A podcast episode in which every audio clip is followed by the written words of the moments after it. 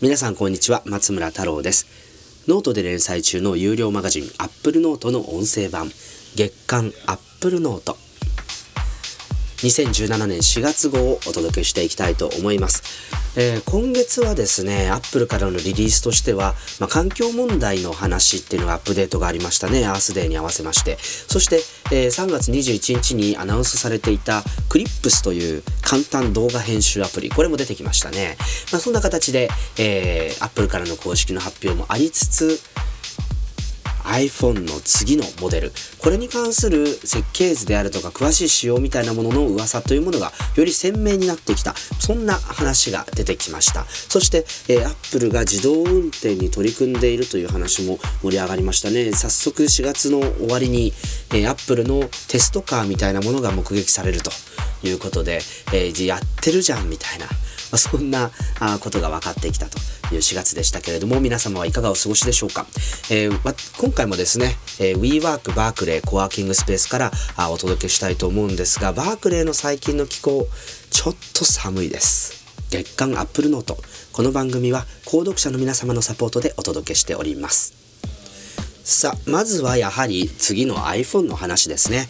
えー、今まで iPhone は4.7インチの iPhone7 と5.5インチの iPhone7 プラスこの2機種がありまして違うのはディスプレイサイズもちろんバッテリー容量も変わりますね。そしてメモリの容量も違う。そして、えー、プラスの方には被写界振動エフェクトなどに対応する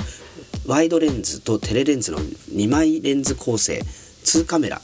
これがあアイサイトカメラに配用されると、まあ、こんな違いがありました。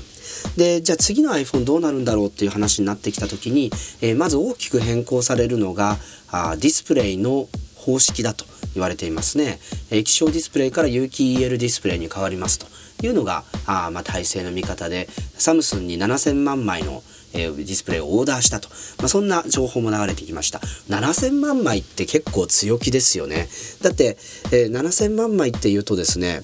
まあ7000台あ7000万台作る、まあ、ぶぶどまりもあるから、まあ、そこまでぴったりではないともしても、まあ、それぐらいの規模を作ろうとした時にあの例えばに大体毎ここ例年の、えー、ホリデーシーズンを含む第一四半期の販売台数っていうのが、まあ、この7,000万台7500万台前後という数字ですよね。で iPhone その新型 iPhone だけじゃなくて現行モデルの、えー、セカンドバージョンみたいなものを出すあと iPhone SE も続けると、まあ、そんな状態になっていくとするとこの新型 iPhone だけで7000万台っていうのはかなり強気だし場合によっちゃその今度の2018年第一四半期の、えー、iPhone 販売台数についてはもしかしたらこれ1億台狙ってるの？みたいな。まあ、そんな数字になってきてるんじゃないかなと思うんですけれどもどうでしょうかね。そして、えー、サイズなんですけど4.7インチモデルとあまり変わらないというふうに言われるようになりましたもっと大きいっていうふうに話もありましたけれども4.7インチサイズにこの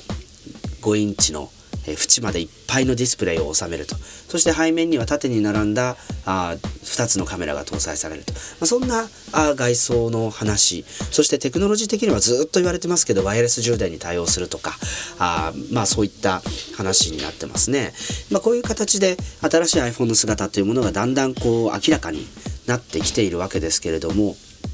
やっぱり、えー、ちょうど4月に、まあ、非常に素晴らしいスマートフォンだということで、えー、出てきたサムスンライバル会社サムスンの Galaxy S8 これがやっぱり、まあ、今年のスマートフォンらしい存在感のあるデバイスということで非常にこう注目されているんですけれどもやっぱりこれも上下には残るんですけれども非常に縁の少ないデザインになっていて、えー、有機 EL 当然ですねディスプレイ。で、えサイドは曲面になっていると。まあ、そういう形の、えー、新しい両面ガラスのスマートフォンが出てきた、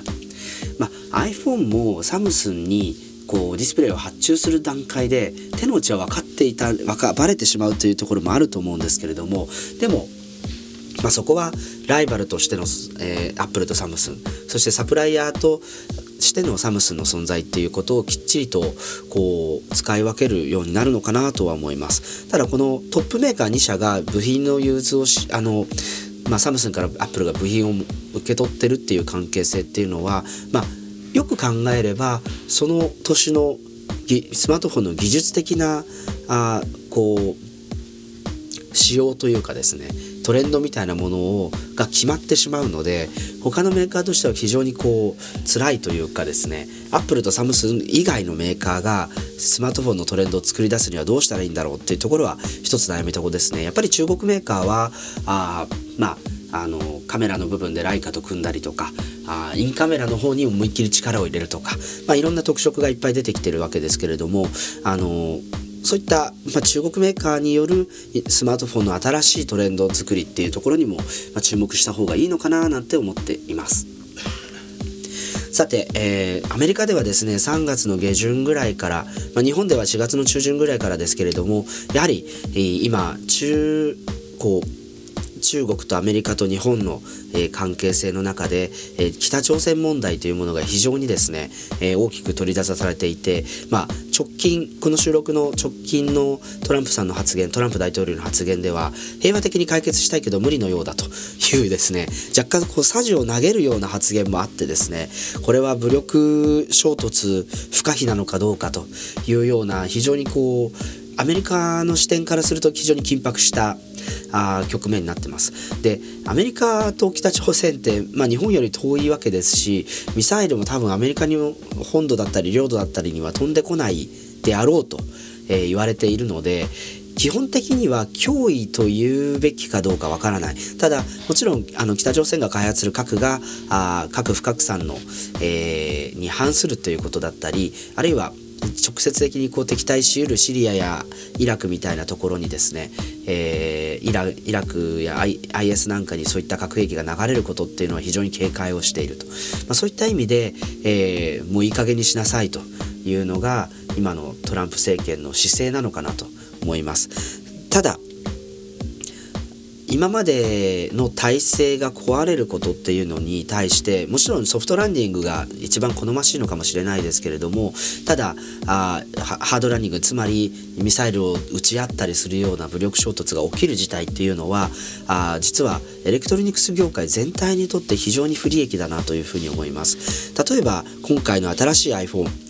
もし北朝鮮の問題で、えー、武力衝突なんかが長引いてしまった場合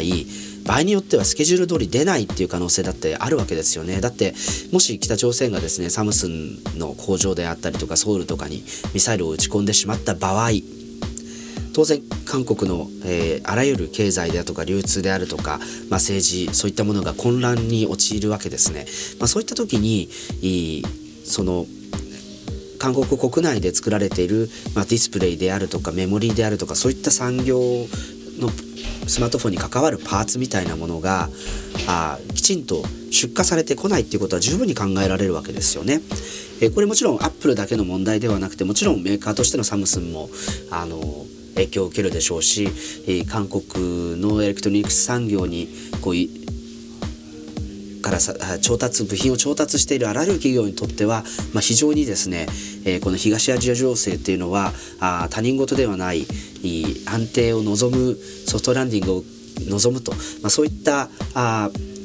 今のテクノロジーの発展の大前提になっている場所ということを改めて認識させられます。ただですねアメリカのメディアを見ているとちらほらそういった論調は出てくるんですけれどもやっぱりその日本の視点あるいは日本人の視点その地理的に近い距離にあって、えー、そういったあ情勢に敏感なあ日本人よりは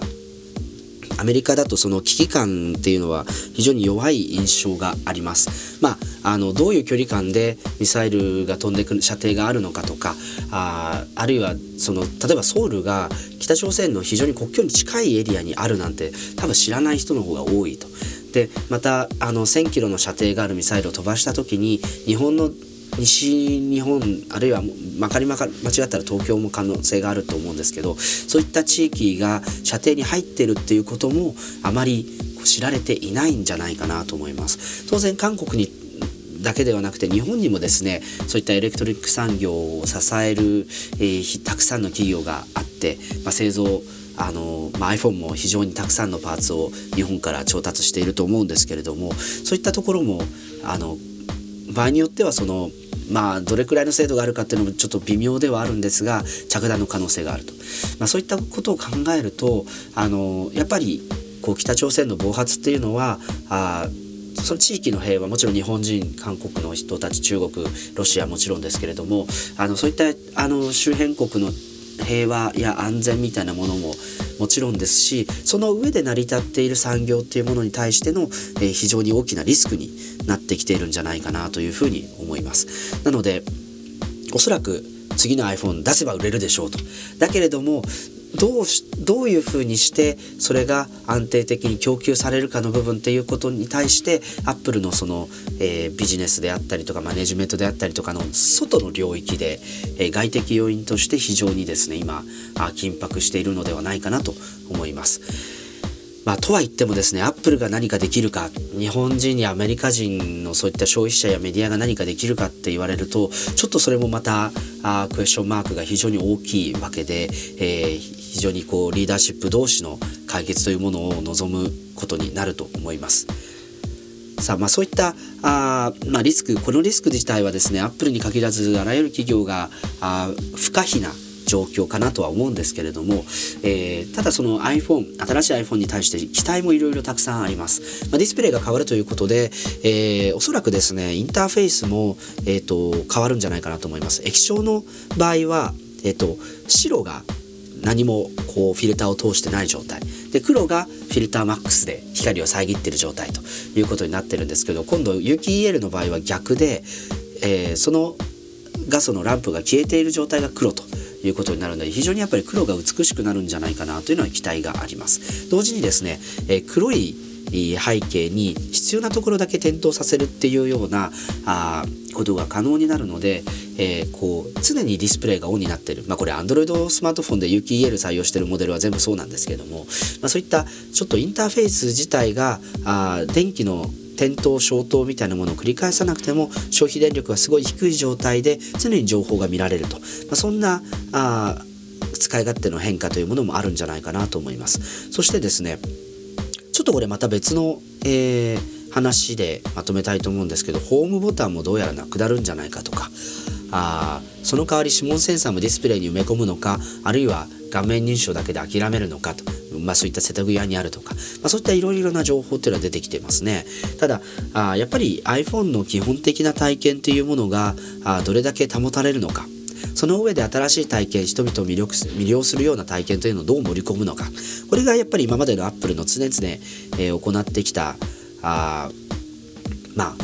エコシステムというかですね、なりわいだったわけですから、あもちろんその端末自体のディスプレイの方式であるとかボタンがなくなるとか、まあ、そういったいろいろな要素の変化っていうのはあるにしてもどうやってそれを Apple があ体験として一定のものに保ち続けるのかというところは非常に注目したいなと思っています。やっぱり iPhone ってこう何も説明書を読まなくても使えるっていうのは魅力だったわけですから、まあ、そういったところがあ新しいテクノロジーでボタンも減っていく中でどうやって保てるのかというところは非常に注目をしていきたいなと思ったりしています。まあ皆さんはどういう期待をしているでしょうかもちろんあのまあ性能とかカメラの画素数とか、まあ、バッテリーはちょっとやっぱり発展してほしいなと思いますけど意外と iPhone7 ってあのこの今までの iPhone の中でのパーフェクトを目指しきれてるんじゃないかなっていうこともあります。防水にもなりましたしね。でもそういった中で、えー、人々がこうある程度満足度が非常に高い状態で高止まりしてるところをどう超えるのかっていうのがやっぱり見どころというか醍醐味だと思いますので、まあ、そういったところに期待しながらあ新しい iPhone の情報さらなる情報を待ちたいなと思いますし皆さんもえー、こんな iPhone が欲しいという、えー、アイディアをぜひ考えてコメント欄にいただければなと思います。まあ、あとは価格ですね。そんなに高くならないといいんですけれども、まあ、1000ドル超えはやっぱりちょっとハードルが高いかなと思います。レディオトラサイト月間アップルノート4月号1本目の終了です。まだまだ続きますので引き続きお楽しみください。月間アップルノートこの放送は購読者の皆様のおかげで届けしております。